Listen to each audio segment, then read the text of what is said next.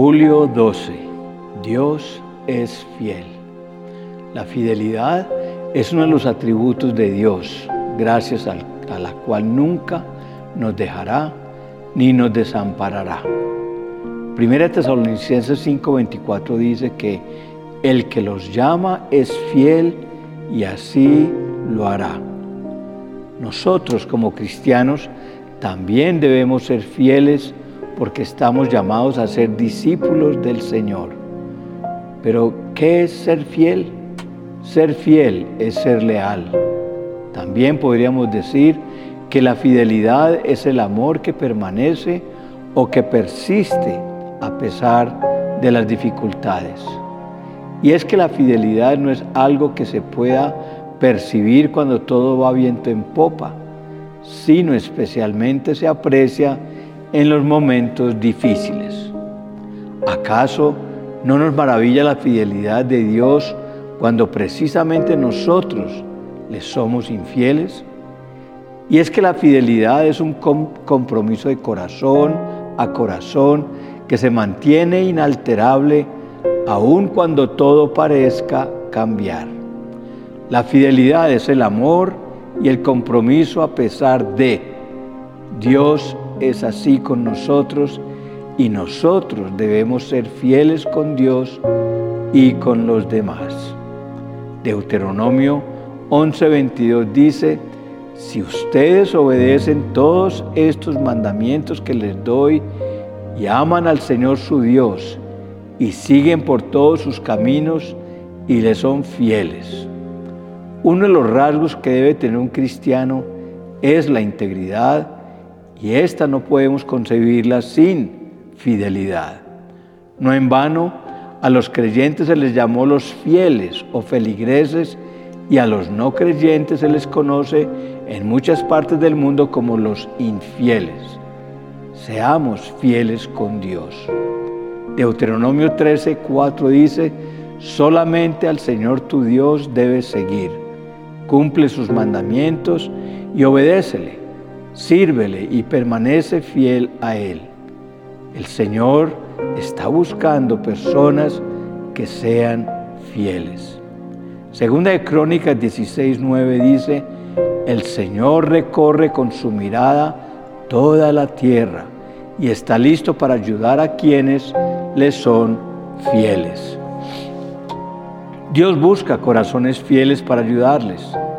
Dios fue fiel con Abraham en Génesis 15, 5 al 6 encontramos, y lo llevó afuera y le dijo, mira ahora los cielos y cuenta las estrellas si las puedes contar. Y le dijo, así será tu descendencia. Y creyó a Jehová y le fue contado por justicia. Cuando Dios te habla, Él cambia tu manera de pensar porque sus pensamientos son más altos que nuestros pensamientos y sus caminos más altos que nuestros caminos. Dios tuvo que llevar a Abraham afuera para que viera todo lo grande que tenía para él.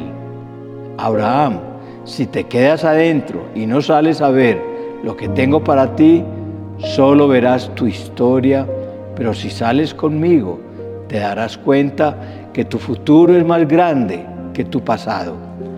Dios le dijo a Abraham, mira, y cuenta las estrellas, y si las puedes contar, así será. Cada promesa de Dios es para ti como una estrella. Si Dios te lo prometió, créele porque Él cumple. Él es fiel. Si lo puedes ver, te será hecho. Si puedes ver a tu esposo restaurado, así será. Si lo puedes ver en casa, te será hecho. Si puedes ver tu visa, las puertas de ese país te serán abiertas. Si puedes ver a tu bebé allí en oración, te será hecho. Si puedes ver tu matrimonio restaurado, te será hecho.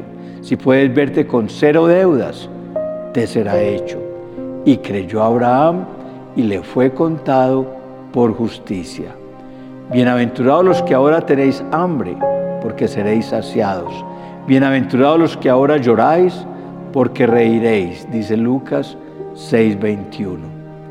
Ruth era una joven moabita al igual que Orfa, y ambas se habían casado con los dos hijos de una mujer judía llamada Noemí. ¿Cuál era el mérito o virtud de Ruth?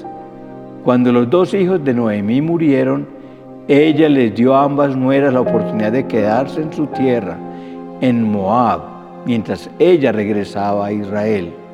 Ambas nueras habían abrazado la fe de sus esposos judíos, pero Orfa decidió quedarse y en cambio Ruth hizo una declaración que es ejemplo de fidelidad hasta nuestros días.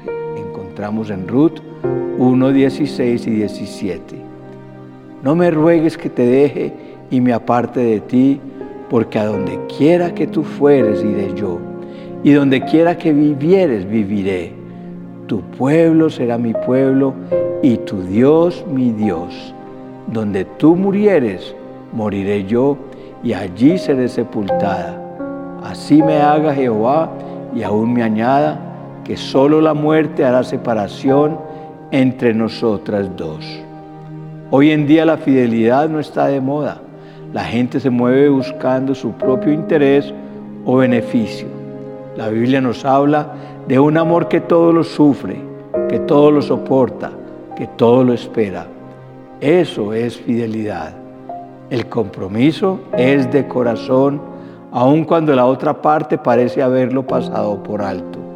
La fidelidad también nos habla de agradecimiento. Dios para describir a Moisés decía lo que debemos desear que digan de nosotros. Mi siervo Moisés que es fiel en toda mi casa. Números 12:7. Al fiel Dios lo promociona. Aquellos que multiplicaron su talento fueron hallados fieles y recibieron alabanza de su Señor. Mateo 25, 20 al 21.